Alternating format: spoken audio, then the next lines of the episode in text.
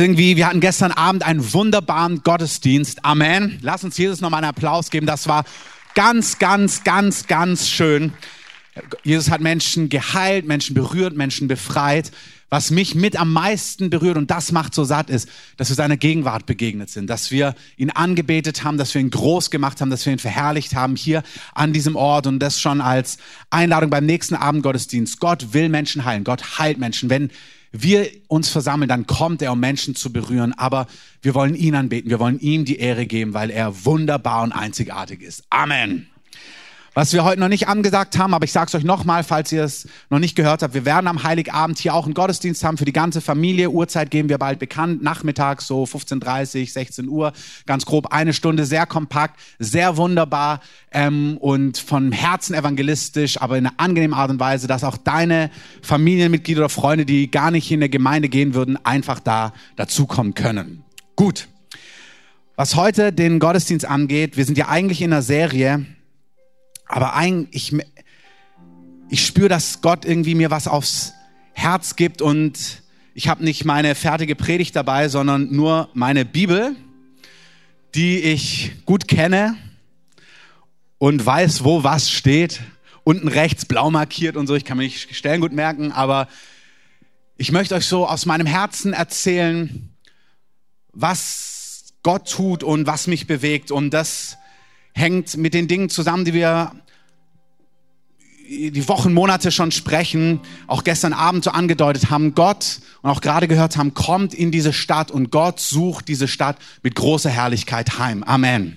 Gott macht es. Gott macht es. Gott ist dabei, diese Stadt zu besuchen. Und es gibt eine Stelle ähm, im Korintherbrief, wo Paulus ein bisschen im Kontext fast von ähm, dem, was wir gestern gehört haben. Das ist lustigerweise der nächste Vers, aber gestern habe ich über Salbung gesprochen und heute gehe ich in den nächsten Vers, aber will was ganz anderes sagen. Paulus schreibt an diese Gemeinde, ähm, er hat gesagt, ich komme bald, das war der natürliche Kontext. Ich besuche euch bald, diese Gemeinde in Korinth. Und dann ist er nicht unmittelbar gekommen. Und dann sind diese Verse von gestern, dass, hey, wenn Gott ein Ja gibt, dann ist ein Ja ein Ja und so weiter und so fort. Und wir haben gestern die Kurve Richtung Salbung und als Gemeinde Amen zu sagen zu den Verheißungen Gottes.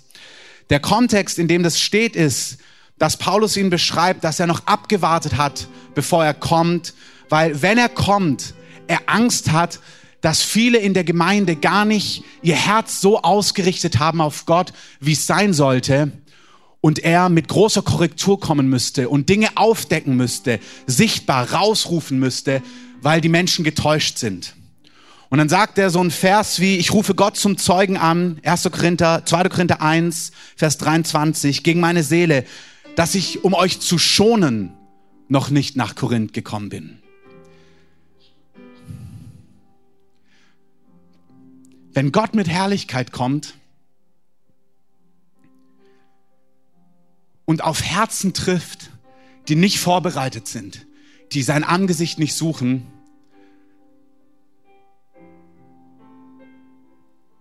dann kann es Auswirkungen haben, die wir gar nicht wissen. Ich beschreibe mal Apostelgeschichte, als der Heilige Geist fällt und die Leute sind so bewegt, die Gemeinde ist so berührt vom Geist Gottes. Es passieren Dinge, dass die Leute ihr Hab und Gut bringen zu den Aposteln und sagen, hey, wir haben drei Häuser, verkauft eins, macht mit dem Geld, was ihr wollt. Das mussten sie nicht tun, das muss man auch nicht tun, wenn der Heilige Geist fällt. Aber die waren berührt und der Geist Gottes hat dort eine Einheit gewirkt in dieser Gemeinde und hat etwas begonnen. Und dann gab es einen Mann und eine Frau, Hananias und Sapphira, und sie sind auch dort und sie verkaufen irgendwie auch was oder haben Geld, sie verkaufen ein Feld und sagen dann, irgendwie, wir kennen gar nicht genau die Details, sie sagen nur, sie bringen das zu den Aposteln und sagen, hier ist der Kaufpreis. Und wir wissen nicht genau was, wir, wir erfahren im Kontext, dass Hananias wieder in die Versammlung hineinkommt, die Apostel sind da, die Herrlichkeit Gottes ist da und Petrus ihn konfrontiert und sagt, wieso hast du mich und den Heiligen Geist, wieso hast du uns und den Heiligen Geist belogen? Und Belogen hat er in dem Kontext, dass er, wir wissen nicht den genauen Wert, sagen wir, das Feld für 1000 Euro verkauft hat, 800 abgeliefert und dann gesagt, hier ist das Geld, ich möchte auch das Geld von dem Feld geben. Petrus steht auf und sagt, du hast mich, du hast die Apostel, du hast uns und den Heiligen Geist belogen. und Hananias fällt unmittelbar tot um. Und du denkst dir so, ich denke mir dann so, wie bitte? Das muss die Übersetzung sein. Ähm, aber im Griechen stand das Gleiche. Und dann kommt seine Frau später rein und dann fragen sie sie, für wie viel habt ihr verkauft? 800 oder 1000? 800. Fupp. Fällt auch sofort tot um. So. Wer möchte jetzt noch Herrlichkeit? Ich auch. Es gibt ein Buch, das habe ich vor Jahren gelesen, bestimmt 14 Jahren. Das, an das erinnere ich mich in den letzten Tagen immer wieder. Das ist von John Beware und heißt Die Furcht des Herrn.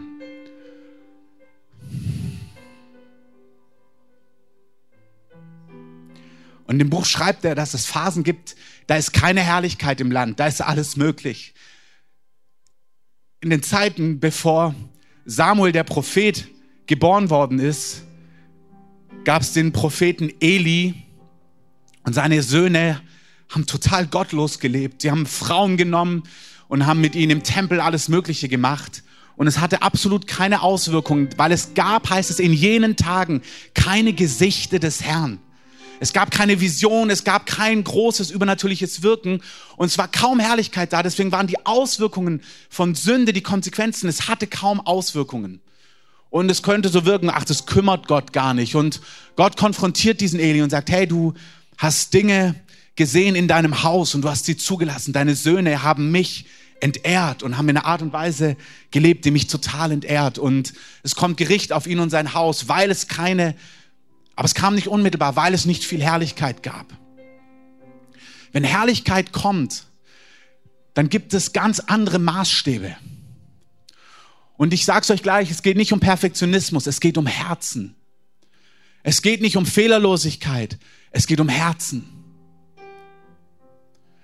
Als David die Bundeslade, er weiß, die Bundeslade ist ein Symbol für Gottes Herrlichkeit. Und er will, sein Herz ist, oh, ich will diese Bundeslade in unserer Mitte haben, in, in meiner Gegenwart haben, dort, wo wir sind. Die Herrlichkeit Gottes bringt Segen für, für Kinder Gottes, für Menschen, die mit Gott gehen. Und es hat gravierende Auswirkungen für die Feinde Gottes gehabt. Die Bundeslade wurde damals von einem, von einem Volk entführt und sie haben sich, bei hin, sich hingestellt und haben die ganzen Leute Beulen bekommen und Ausschlag am Körper und haben sich gedacht, wow, weg mit dem Ding, lass uns das Ding bloß wegkriegen. Die Herrlichkeit Gottes hat echt keine guten Auswirkungen gehabt auf die Menschen, die mit Gott nichts zu tun haben wollten. Und dann haben sie sie in einem anderen Haus untergebracht, bei Obed Edom und da heißt es, und Gott segnete diesen Obed-Edom. Die stand da drei Monate und es heißt, und Gott segnete diesen Mann über die Maßen. Obed-Edom war nicht perfekt. Aber sein Herz war rein vor Gott und die Gegenwart Gottes hat Segen und Segen und Segen und Segen gebracht. Amen. Ein David und ein Saul sind zwei Könige. David sieht eine Frau, lässt sich diese Frau, lädt diese Frau zu sich nach Hause ein, schläft mit ihr, schwängert sie. Diese Frau ist verheiratet, ihr Mann ist ein Soldat in seiner Armee. Als er mitbekommt, dass sie schwanger ist, denkt er sich, ach du liebe Zeit, ähm, was könnten wir machen? Ah ja, er lädt den Soldaten nach Hause ein und sagt, hey, mach doch mal Heimaturlaub, übernacht doch mal ein Wochenende bei deiner Frau. Und dann sagt er, du, nee, meine Soldaten sind an der Front, ich werde dort nicht übernachten. Und dann sagt David, Mist, ähm, trink doch noch ein bisschen mehr Wein. Und als der gute Mann dann immer mehr beschwipst wird, sagt er, geh doch jetzt zu deiner Frau nach Hause und mach, was man so macht, wenn man lange nicht zu Hause war. Ähm, aber er geht nicht nach Hause, er sagt, auf keinen Fall. Und er verlässt den Palast und schläft auf den Treppen vor seinem Haus auf dem Stein, aber er geht nicht zu seiner Frau, weil er ein Mann von Charakter ist und sagt, meine Soldaten sind an der Front und ich werde es mir nicht gut gehen lassen, während meine Soldaten kämpfen. Du spürst den Edelmut dieses Mannes. David, ein Mann nach Gottes Herzen, Gottes Liebling heißt es im Alten Testament. Ein Mann, den Gott liebt, überlegt weiter, okay, was könnten wir dann machen? Gute Idee. Er schickt einen Brief an seinen Hauptmann und sagt, greift folgende Stadt an, stellt diesen Soldaten, diesen Mann ganz nach vorne und dann zieht euch in einem Augenblick zurück, sodass er umkommt. David begeht nicht nur Ehebruch, David lässt den Mann, der das rausfinden könnte, auch noch um die Ecke bringen. Saul soll eine Schlacht schlagen und der Prophet sagt zu ihm, bevor du in diese Schlacht ziehst, warte, sagt Samuel, bis ich komme, ich werde opfern und dann werden wir diese Schlacht gewinnen. Er wartet einige Tage, Saul kommt nicht, das Volk wird nervös, das Volk fängt an wegzulaufen und Saul denkt sich, äh, Mist, naja, dann opfer ich halt selber. Warum? Weil er Angst hat, weil er sagt, Mann, die Leute rennen weg, ich weiß nicht, was ich tun soll, dann opfer ich halt jetzt selber. Samuel kommt zu ihm, konfrontiert ihn und Saul sagt, naja, das Volk ist weggelaufen und dann wollte ich mir halt irgendwie selber helfen und erklärt es. Und Samuel sagt zu ihm, du hast Gott in Erd, du hast nicht gehört auf das, was Gott sagt und Gott wird das Königtum von dir nehmen. Wenn ihr diese beiden Geschichten hört, dann denkt man sich irgendwie, also gefühlt ist das, was David gemacht hat, viel, viel, viel, viel gravierender. Eine zweite Geschichte bei Saul ist, dass sie ein Volk besiegen sollen und Gott sagt, da darf niemand am Leben bleiben. Das ist ein Thema für sich. Wenn du manchmal stolperst übers Alte Testament, das kann ich gut verstehen. Im Multiplikatorenkurs reden wir darüber. Der geht im Februar wieder los. Zweite Ansage von gestern abgehakt. Ähm, er muss alle ums Leben bringen von diesem gegnerischen Volk. Er soll nichts am Leben lassen, auch kein Vieh, keine Rinder, nichts dergleichen. Soll nichts zurückbringen.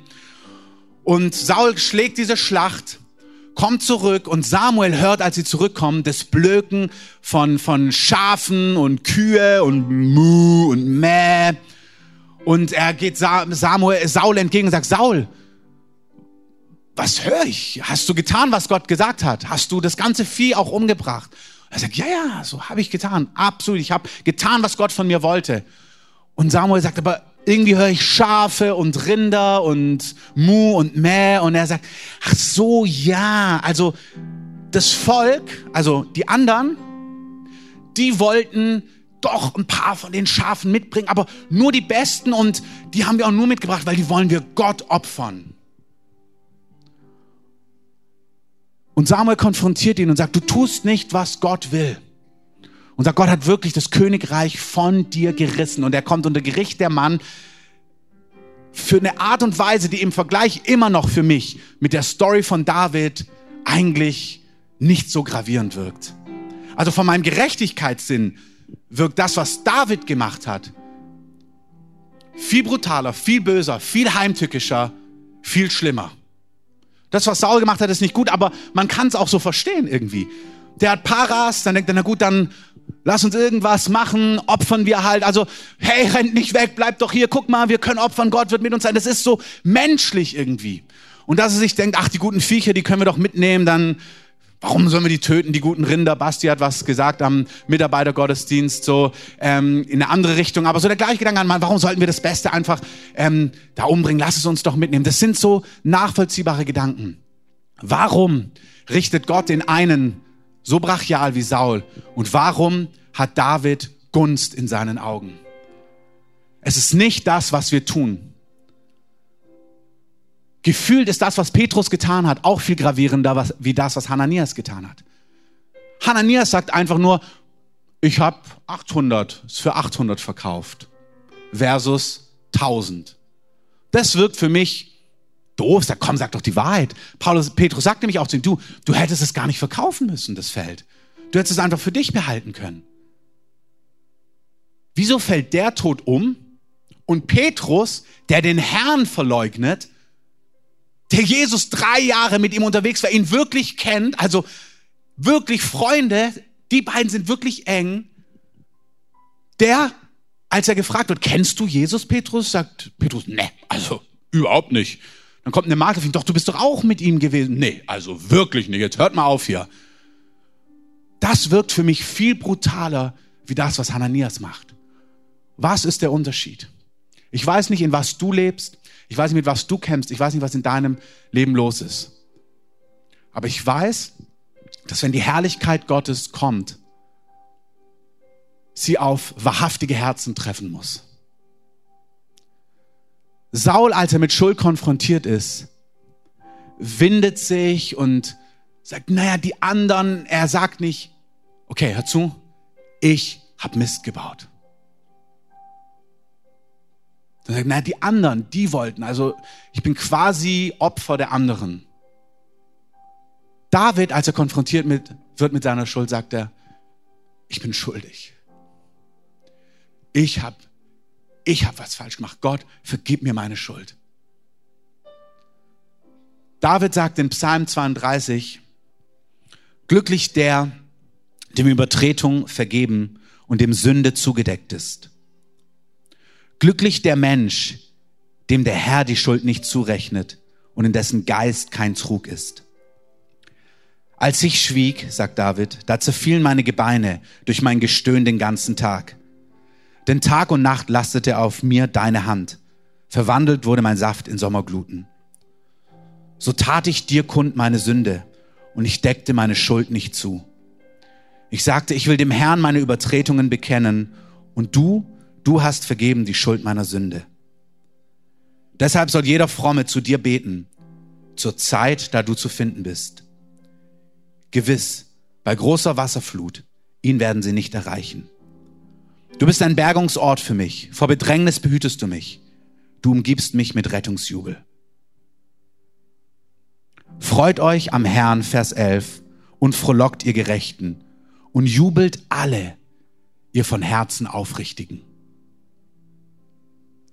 Nicht ihr Sündlosen, nicht ihr Perfekten, ihr Wahrhaftigen, ihr Aufrichtigen, was Gott daran so ehrt, ist Glaube.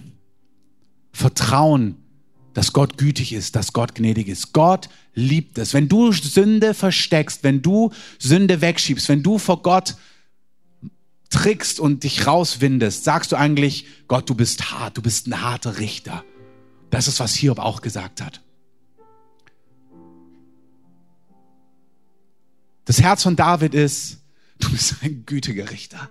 Ich brauche für dich überhaupt nichts verstecken. Ich kann ein offenes Buch vor dir sein. Du weißt eh alles. Du siehst alles, alles, alles, alles. Und ich, ich, ich stehe nicht vor dir in meiner Gerechtigkeit. Ich brauche auch nichts rund machen. Ich brauche es auch nicht schieben oder begründen. Du hast völlig recht mit deiner Wahrnehmung. Du siehst alles. Und danke, dass du mich liebst. Danke, dass du zu mir Ja sagst. Danke, dass du mich erkauft hast. Danke, dass du für mich ans Kreuz gegangen bist. Ich brauche Gnade. Nicht so ein bisschen. 95 Prozent sind gut gelaufen. Und danke, dass du so meine Fehler ein bisschen ausgeglichen hast. Ich habe keine Chance, vor dem vollkommenen, heiligen Gott zu bestehen. Danke, dass du mich erkauft hast. Und nicht nur einmalig zur Errettung, sondern immer und immer und immer wieder. Ich kann vor Gott echt sein. Dieses Echtsein verherrlicht Gott und ehrt Gott. Warum? Weil es Glauben ist, weil es Vertrauen ist. Glauben ist Vertrauen. Was glauben wir? Was vertrauen wir? Wir vertrauen in die Güte und in die Gnade Gottes. Wir schieben nicht dem, die Schuld dem anderen in die Schuhe, sondern wir übernehmen Verantwortung für uns. In Toronto ist in den 90ern die Erweckung losgegangen, die über Jahrzehnte prophezeit worden ist. Die mündet in die Rückkehr des Herrn. Ich habe euch die prophetische Geschichte vom Gebetshaus in Kansas City erzählt, wo der Erzengel Gabriel erschienen ist, ganz real, Dinge gesprochen hat, Dinge aufgerichtet hat. Das sind Leute, die wir kennen. Das sind nicht so irgendwelche Leute, die komisch sind. Das sind gestandene Leute über Jahrzehnte im Leib Christi. Und in den 80ern hat er gesagt, in zehn Jahren geht so diese letzte Bewegung los. Und wir wissen alle bei Gott, was heißt das? Bei Gott kann das alles heißen. 20 Jahre, 30 Jahre, 40 Jahre, 50 Jahre, 120 Jahre, keine Ahnung. Wir wissen weder Tag noch Stunde, aber wir wissen, dass etwas begonnen hat. Und im Jahr 83 oder 84 hat der Prophet gesagt, in zehn Jahren beginnt diese Wiederherstellung vor der Rückkehr des Herrn mit einer Ausgießung des Geistes. Und es wird in drei Phasen kommen. Die erste Phase wird Wein sein. Dann wird Feuer kommen und dann Wind. Und Wind ist der gesamte übernatürliche Raum der Engel, der global über der Erde freigesetzt werden wird. Und im Jahr 94, im Januar, ging in Toronto diese Erweckung los mit, der Geist Gottes ist wie Wein ausgegossen worden, was wir in Apostelgeschichte 2 sehen. Da sind Leute gerollt, gelacht, geheult, ge alles und die Leute haben sich gesagt, also, die sehen ja aus wie besoffen. Apostelgeschichte 2. Seid ihr voll süßen Weines? Und Petrus sagt, ey Leute, es ist neun Uhr morgens. Ähm, nein, natürlich nicht. Das ist der Heilige Geist. Das ist Joel, was Joel prophezeit hat. Der Geist Gottes wird ausgegossen. Alle die großen Dienste, die wir heute in der westlichen Welt kennen, ob das ein Heidi Baker ist, ein Todd White, egal wo, ob das Bethel ist, egal, all diese Leute, die, die meisten haben dort eine Neuberührung bekommen, haben dort den Heiligen Geist erfahren, wurden dort freigesetzt für das, in was sie heute laufen und mit was sie heute gehen. Die Leiterin, der, die, die Pastoren heißen John und Carol Arnott. Und die Pastorenfrau, die Carol Arnott, war vor, ich glaube, ein oder zwei Jahren bei Bethel. Und dort hat sie von einem Traum erzählt.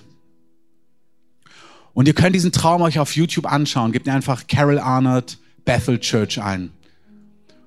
Und sie erzählt diesen Traum und sie kann kaum gerade stehen, weil so die Kraft Gottes auf sie kommt und die Ehrfurcht Gottes. Und sie erzählt von einem Traum, den sie hatte.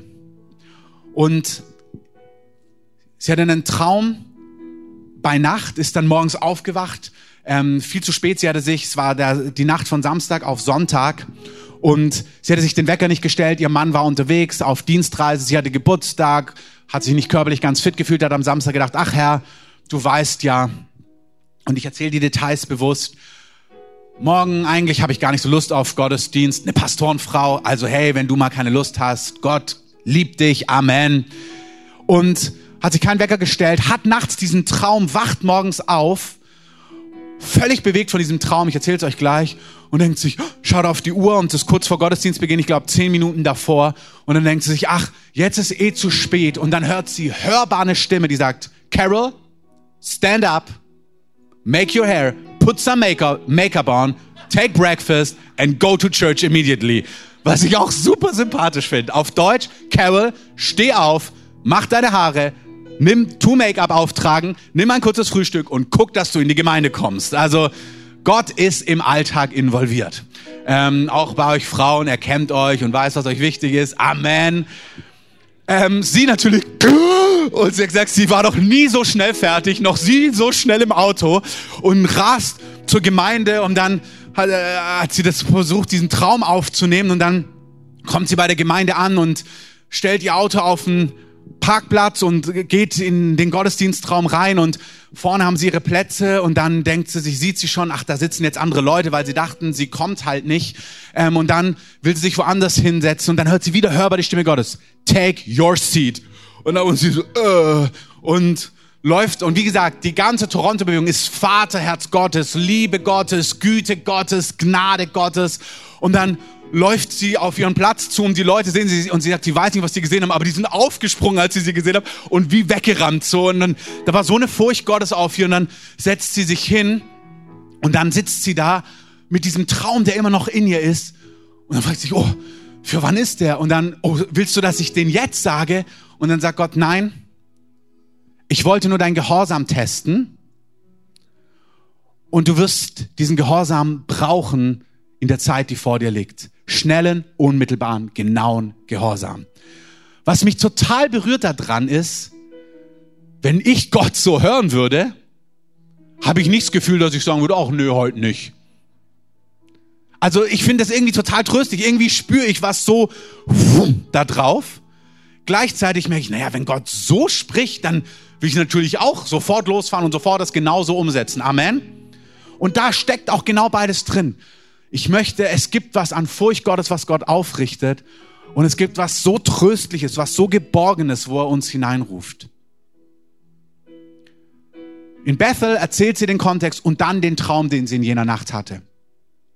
Und sie hat gesagt, die nächste Welle, die kommt, die nächste Heimsuchung vom Heiligen Geist. Und das geht einher mit dem, was Gott in Kansas City gemacht hat. 2010 ist die Herrlichkeit Gottes dort gekommen auf eine Art und Weise, wo Menschen, die Jesus seit Jahrzehnten dienen, die im Tag- und Nachtgebet dienen, also die Jesus anbeten, ihn lieben, gesagt haben, sie haben noch nie so die Herrlichkeit Gottes erlebt, so die Liebe Gottes gespürt. Also die erzählt haben, es war wie Jesus steht vor ihnen. Da sind fantastische Dinge geschehen. Und dann hat der Heilige Geist gesprochen. Jetzt sollen sie stoppen mit diesen Treffen und Gott wird sie weiterbauen, weiter reinigen weiter tief graben, weil sie nicht ready sind für die nächste Season der Heimsuchung, die Gott vorbereitet hat.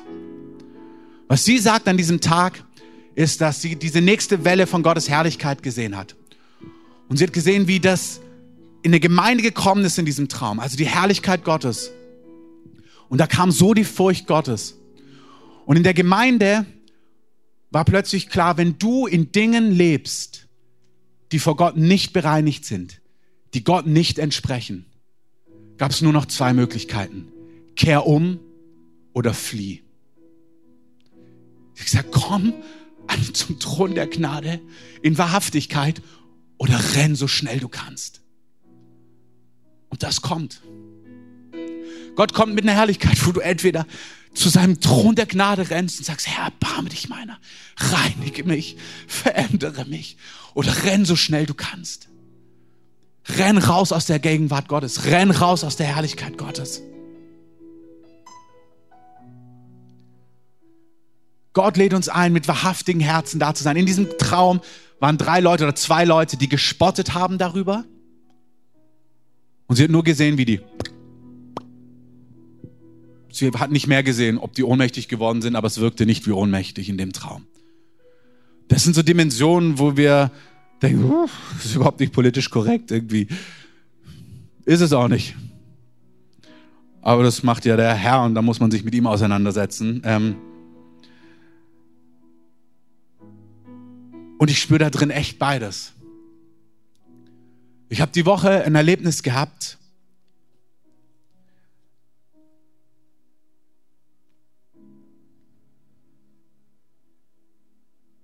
Und das ist das, was ich euch vor zwei Wochen gesagt habe. In meinem Leben ist es immer wieder so, ich will, was Gott will. Und wenn du von neuem geboren bist und Christus in dir lebt, dann bist du eine ganz neue Schöpfung.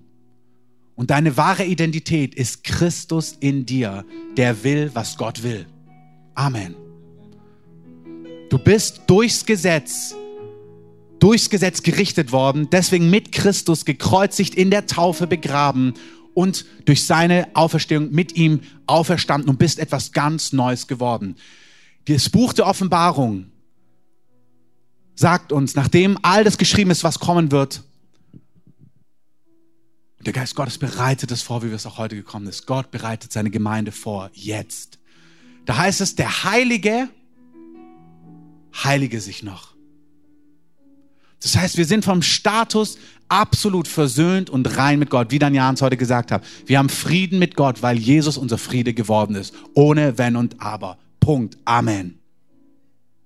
Weil das dein Status ist, kannst du völlig ehrlich sein mit allem, was in dir drin ist.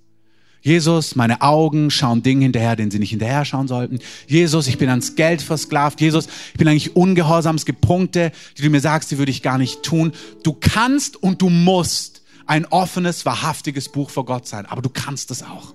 Du bist versöhnt mit Gott und du kannst absolut im Licht wandeln. Der Johannesbrief sagt uns, erster Johannesbrief, wir wandeln im Licht, in Wahrhaftigkeit. Dann, dann dann reinigt sein Blut uns von aller Ungerechtigkeit. Das heißt, im Licht wandeln heißt nicht in Perfektion wandeln, im Licht wandeln heißt in Echtheit wandeln. Du brauchst es nicht rund machen. Manchmal haben wir so gute Ausreden, wir haben uns unsere eigenen Konzepte so rund gemacht, dass sie stimmig klingen. Ich hatte die Woche ein Gespräch mit jemand und ich habe der Person gesagt, weil sie hat es so rund gemacht, habe gesagt, mehr, mir kannst du es erzählen, dass es rund ist. Aber wenn du es dir selber immer wieder rund machst, wirst du es dir irgendwann glauben und das verhärtet dein Herz. Du musst echt sein. Du musst wahrhaftig sein. Du darfst sagen, wie es ist. Und ich habe Gott es immer gesagt, wie es ist. Als Gott mich aus Drogen rausgerufen hat, habe ich gesagt, Gott, ich will, was du willst. Aber ich will auch gar nicht. Ich freue mich so heute Abend, mich zuzudröhnen, ganz ehrlich. Und ich brauche gar nichts vormachen. Ich bin im Gottesdienst und ich freue mich jetzt schon heute Abend, dieses und jenes mir reinzuziehen, um mir dieses und jenes anzugucken und dieses und jenes zu tun. Und ich habe aufgehört, mich hier schon schlecht zu fühlen im Gottesdienst, weil ich mich schon geschämt habe für abends. Ich habe es aber auch nicht rund, sondern ich habe mich echt gemacht vor Gott. Ich habe gesagt, Gott, ich will wirklich, was du willst, aber ich liebe das noch viel zu sehr und ich hänge da drin und ich habe auch gar keine Chance. Das ist, was Miri gestern Abend gesagt hat. Gott hat mich so an diesen Punkt gebracht, mich so wahrhaftig gemacht, dass ich gemerkt habe, ich habe auch keine Chance, das in der Tiefe zu verändern. Ich bin auch nicht der Typ, der es dann einfach mit Disziplin hinbekommt, sondern ich hänge da drin und ich bin da drin gefangen, Jesus, und du musst mein Herz verändern. Und das möchte ich euch sagen. Gott hat sich bei mir immer Zeit genommen. Er hat es nie unmittelbar gemacht. Er hat wirklich Wochen, manchmal Monate, manchmal über wenige Jahre mich in Dingen drin, wie drin gelassen, muss ich fast sagen, wo ich immer nur noch wahrhaftiger werden konnte, wo ich gemerkt habe, Jesus, ich kann es nicht, ich will, was du willst, aber du musst in mir tun, was vor dir wohlgefällig ist. Aber ich war wahrhaftig und wahrhaftig und echt vor Gott. Selbst das schenkt dir Gott. Wenn du jetzt spürst, oh, ich bin überhaupt nicht wahrhaftig vor Gott, ich mogle vor Gott, ich mache das immer rund, dann sag ihm das. Dann sei damit wahrhaftig. Dann sag, oh, ich mogel immer, ich mache es immer rund. Jesus, oh, veränder mich. Alles, was wir brauchen, kriegen wir von Gott. Amen. Alles. Egal, wo dein Punkt ist, wenn du merkst, ach, ist mir völlig wurscht, dann sag Jesus, mir ist es alles völlig wurscht. Die Predigt geht hier rein und da raus. Bitte steck hier einen Korken rein, dass es drin bleibt. Sag dem Herrn, was du brauchst. Und ich habe Gott was vorgelegt über so eine lange Phase. Und immer wieder. Und gerade die Woche am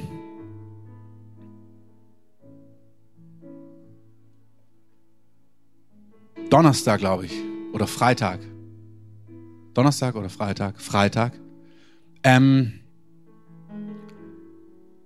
war so der Jahrestag von unserer Familienkonferenz vor vier Jahren, wo Gott bei mir ein neues Kapitel initiiert hat.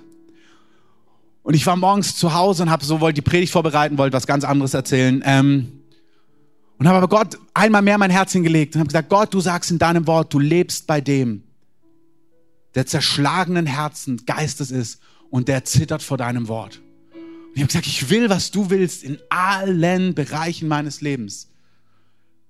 Aber wirklich, hier kommt der zweite Teil, was ich vor zwei Wochen gepredigt habe. Aber ich vertraue dir auch, dass du zustande bringst.